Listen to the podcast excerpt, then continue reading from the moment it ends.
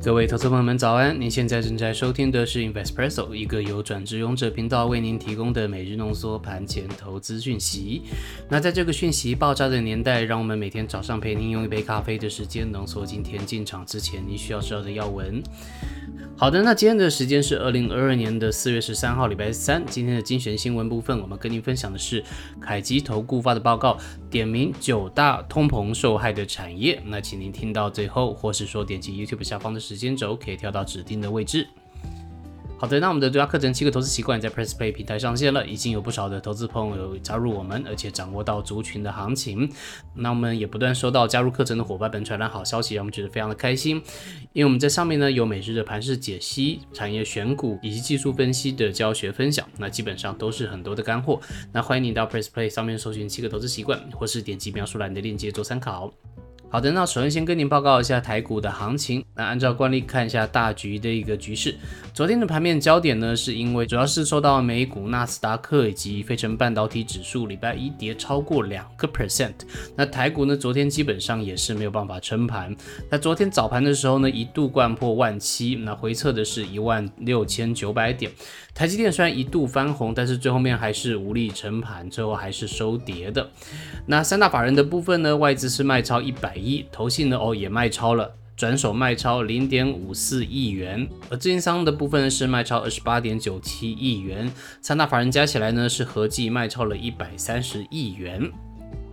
好的，观察下指数的部分呢，加权指数呢是下跌五十七点，收黑 K 的十字线。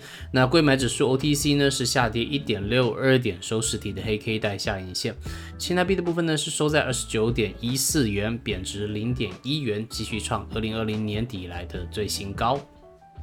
好的，再来观察一下族群焦点的部分。强势的前三名包含电器、电缆、橡胶以及汽车；弱势的前三名呢，分别是玻璃、陶瓷、水泥以及贸易百货。那成交比重的前三名分别是电子百分之四十八，航运百分之十三，化学、生技、医疗百分之十三。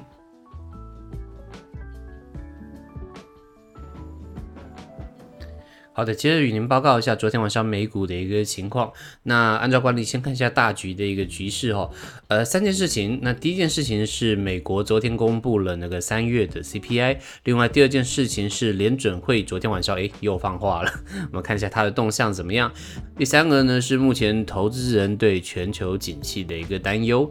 好，我们先看第一个事情 CPI。那美国劳工部礼拜二公布三月的 CPI，而这个年增率是八点五，高于华。尔街预期的八点四个 percent，又是四十年来的新高，好像没什么好说的了。但是有个指标是可以值得关注的，就是如果它不计能源还有食品价格的核心 CPI，它年增率只有六点五帕，是低于预期的六点六个 percent。好，那代表什么呢？代表说通膨好像有一些些触顶的一个迹象。啊，虽然只是一点点，但是这个投资人昨天早盘还是蛮嗨的，所以说其实沿路有大涨一段。但是呢，后来第二个消息就出来了哈，所以说让投资人又泼了一盆冷水。联准会礼拜二盘中表示，那它最重要的目的呢，其实是降通膨，所以说五月可能会做出缩表的决定，而且会在六月的时候开始缩表的进程。啊，不过呢，上周已经有先透露过，它有可能在五月缩表了，所以说其实比上周报的其实还还是晚一个月。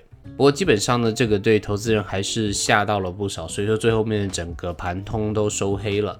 好，第三个事情呢是投资人目前对全球景气的一个担忧。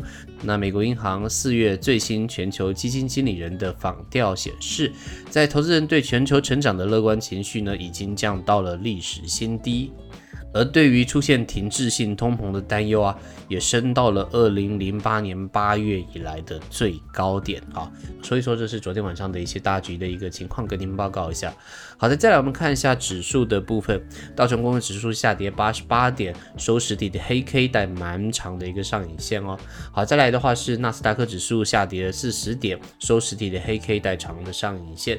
那费城半导体指数呢，同样也是收实体的黑 K 带上影线。好的，那布兰特原油指数呢？油价目前在一百零五元，诶，跌破百元大关之后没有多久，诶，拉了一个还蛮长的长红 K 起来了。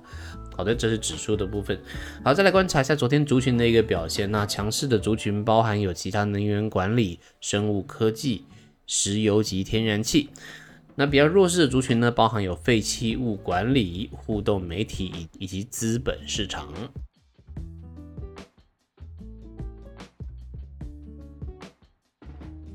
好的，那我们今天的新闻会跟您分享的是凯基投顾，它有点名九大通膨受害的产业。那我们帮您总结为三个重点，第一个呢就是通膨对台厂的普遍两大影响，另外第二个呢就是具体这九大产业是哪九大，另外第三个就是凯基投顾它对未来台股的看法啊。首先先报告一下，第一个就是通膨对台厂的两大影响。凯基投顾表示呢，通膨恶化的冲击是不能够忽视的。那主要影响有两个，第一个呢就就是说对终端消费的打击，好，另外第二个呢，就是说代工厂它没有办法将这些高原料的成本进行转嫁。那这两大影响之下呢，凯基投顾就认为企业四月中旬展开的财报季可能就会面临获利下修的压力了，因此他们对台股第二季是比较保守看待的。好，这是第一点跟您报告两大影响。另外第二点呢，就是九大受到影响的产业。那这九大产业呢，分别是钢铁、塑化、成衣。